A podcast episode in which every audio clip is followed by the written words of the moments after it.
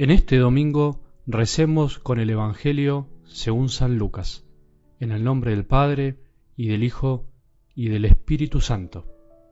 Todos los publicanos y pecadores se acercaban a Jesús para escucharlo. Los fariseos y los escribas murmuraban diciendo, Este hombre recibe a los pecadores y come con ellos. Jesús le dijo entonces esta parábola. Si alguien tiene cien ovejas y pierde una, ¿no deja acaso las noventa y nueve en el campo y va a buscar la que se había perdido hasta encontrarla? Y cuando la encuentra, la carga sobre sus hombros, lleno de alegría, y al llegar a su casa llama a sus amigos y vecinos y les dice, Alégrense conmigo porque encontré la oveja que se me había perdido.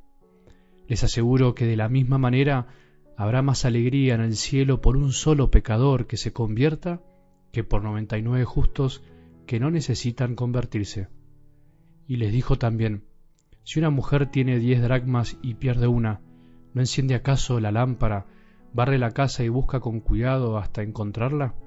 Y cuando la encuentra, llama a sus amigas y vecinas y les dice, alégrense conmigo porque encontré la dracma que se me había perdido. Les aseguro que de la misma manera se alegran los ángeles de Dios por un solo pecador que se convierte. Jesús dijo también, un hombre tenía dos hijos. El menor de ellos dijo a su padre, Padre, dame la parte de herencia que me corresponde. Y el padre les repartió sus bienes. Pocos días después, el hijo menor recogió todo lo que tenía y se fue a un país lejano, donde malgastó sus bienes en una vida licenciosa. Ya había gastado todo cuando sobrevino mucha miseria en aquel país y comenzó a sufrir privaciones. Entonces se puso al servicio de uno de los habitantes de la región que lo envió a su campo para cuidar cerdos. Él hubiera deseado calmar su hambre con las bellotas que comían los cerdos, pero nadie se las daba. Entonces recapacitó y dijo, ¿Cuántos jornaleros de mi padre tienen pan en abundancia y yo estoy aquí muriéndome de hambre? Ahora mismo iré a la casa de mi padre y le diré, Padre, pequé contra el cielo y contra ti, ya no merezco ser llamado hijo tuyo, trátame como a uno de tus jornaleros. Entonces partió y volvió a la casa de su padre. Cuando todavía estaba lejos su padre lo vio y se conmovió profundamente. Corrió a su encuentro, lo abrazó y lo besó. El joven le dijo, Padre, pequé contra el cielo y contra ti, no merezco ser llamado hijo tuyo. Pero el padre dijo a sus servidores, traigan enseguida la mejor ropa y vístanlo, pónganle un anillo en el dedo y sandalias en los pies, traigan el ternero engordado y mátenlo, comamos y festejemos, porque mi hijo estaba muerto y ha vuelto a la vida, estaba perdido y fue encontrado.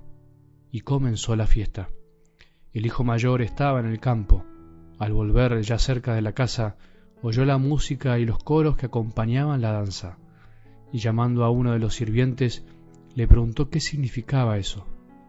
Él le respondió, Tu hermano ha regresado y tu padre hizo matar el ternero engordado porque lo ha recobrado sano y salvo.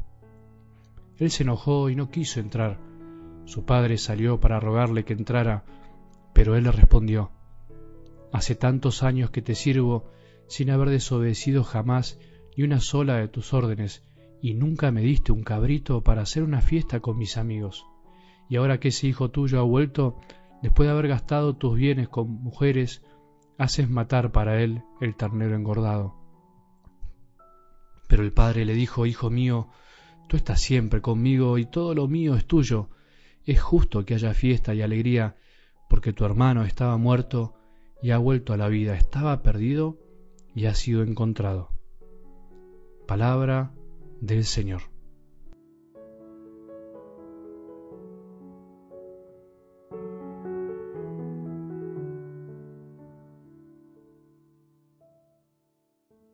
Qué lindo Evangelio, qué lindo sería poder comentarlo con más tiempo, pero no hay tanto tiempo. La verdad es que no alcanza un audio de estos que hacemos para desmenuzar semejantes parábolas que son el corazón del Evangelio. Te aconsejo que vuelvas a escucharlo con tranquilidad, despacio, aprovecha este domingo, que te imagines esa escena, ese momento, a Jesús comiendo con los pecadores, con los despreciados de ese tiempo, mientras los demás, los soberbios, murmuraban detrás de él. Hacete un tiempo en este día del Señor para ver lo que Jesús hizo y quiere que hagamos nosotros. No nos cansemos de escuchar la parábola del Padre y los dos hijos. No nos cansemos de pedirle a Jesús, nuestro buen pastor, que podamos comprender un poco más lo que quiere decir que Dios sea tan misericordioso. Es el corazón del Evangelio. Vuelvo a decir, si rechazamos esta verdad, rechazamos el amor de Dios. No seamos como el hermano mayor, no miremos de reojo a los que vuelven y son perdonados por nuestro Padre. No seamos el hermano menor que toma lo que no es suyo, se adueña de los bienes de su padre y vuelve arrepentido, pero casi porque en el fondo no le quedaba otra alternativa. En realidad, todos somos a veces como el hermano menor y el hermano mayor, pero la gran alegría, la gran noticia es que nuestro Padre nos perdona. El Padre quiere hacer una fiesta. Él vive de fiesta con sus hijos perdonados. Él vive recibiendo a los que se pierden y se arrepienten. Te espera a vos y a mí, te espera a vos que estás perdido para abrazarte si tocaste fondo y estás comiendo el barro, para volver a vestirte con ropa limpia. Él no es padre feliz si todos sus hijos no participan de la fiesta. La fiesta es para todos los hijos, para el que se fue y para el que está o se cree que está, pero en el fondo está lejos. Nosotros queremos entrar a esa fiesta, queremos vivir la fiesta del Evangelio junto con los que aparentemente no se lo merecen. Somos capaces de estar en la mesa con esos hijos de Dios que despilfarran los regalos del Padre.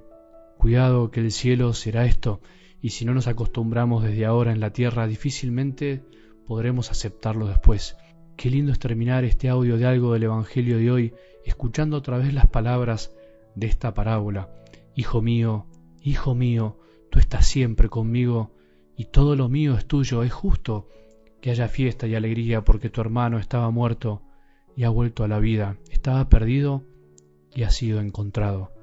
Es justo que haya fiesta y alegría. Disfrutemos del amor misericordioso de nuestro Padre. Que tengamos un buen domingo y que la bendición de Dios, que es Padre misericordioso, Hijo y Espíritu Santo, descienda sobre nuestros corazones y permanezca para siempre.